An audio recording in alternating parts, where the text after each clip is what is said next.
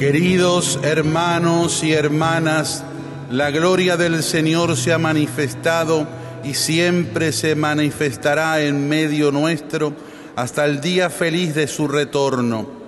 En el ritmo y el paso del tiempo recordamos y vivimos los misterios de la salvación y así como nos hemos alegrado por el nacimiento de nuestro Señor Jesucristo, les anunciamos la alegría de la resurrección del Salvador.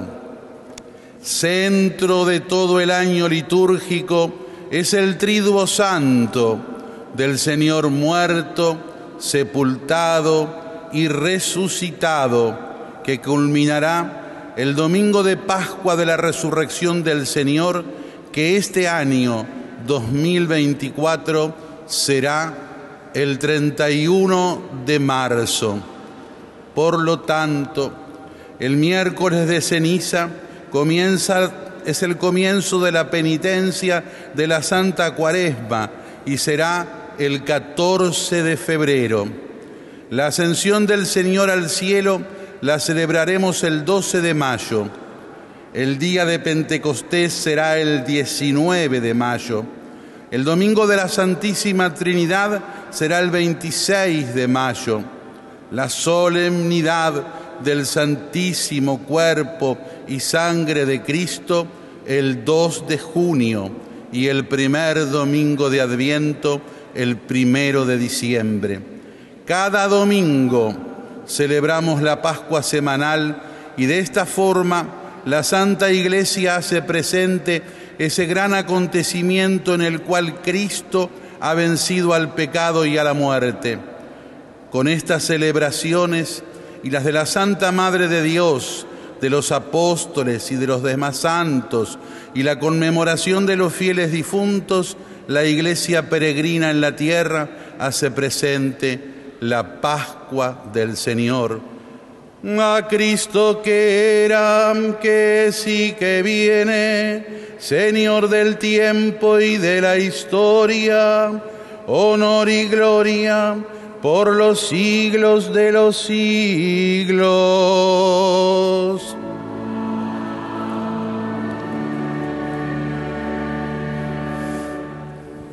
Al comienzo de la misa, con la presencia simbólica de estos tres misteriosos personajes del Oriente, repetíamos el gesto que por primera vez hicieron ellos en aquel momento del nacimiento de Jesús.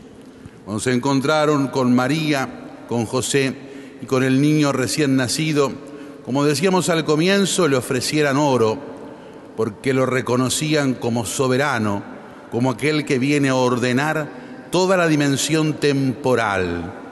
Es Dios omnipotente que se hace presente en la historia para hacer de la historia su reino. Por eso, en esa dimensión de la temporalidad del misterio de Dios, es porque el que nace en Belén es Dios verdadero y por eso le ofrecíamos incienso guardado en el Antiguo Testamento y en las religiones paganas solo para la divinidad.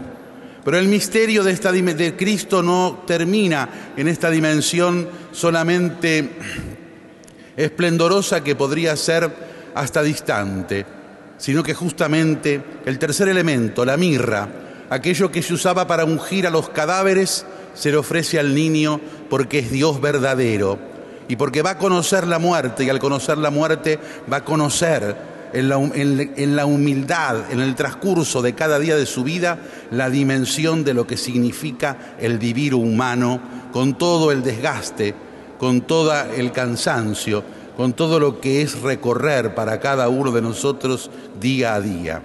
Este Dios y este hombre verdadero viene a traer entonces ese misterio de Dios que nunca lo hubiéramos alcanzado, nunca lo hubiéramos tenido a la altura de la comprensión que tenemos si no era narrado por él humanamente. Con palabras y con gestos humanos viene a traernos el misterio del reino para que nosotros lo pongamos en práctica.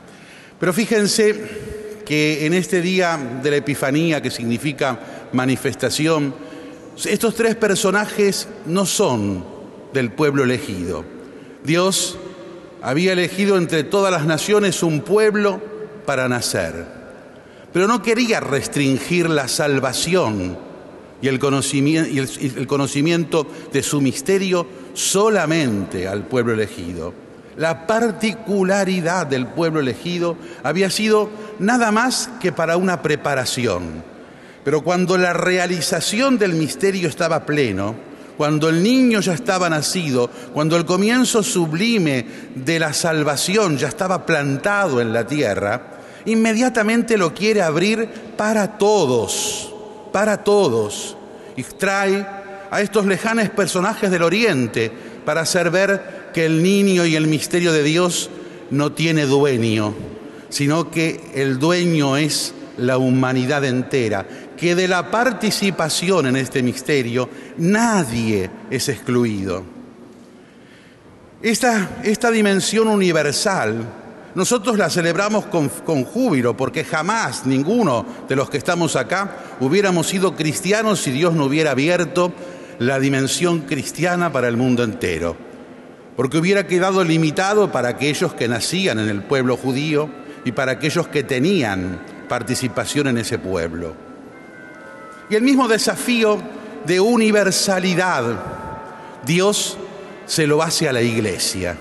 El niño nacido, el misterio que tiene el niño, ese Dios con nosotros, que es principio de toda misericordia, de todo perdón, de toda comprensión como lo experimentamos cada uno de nosotros, es para todos.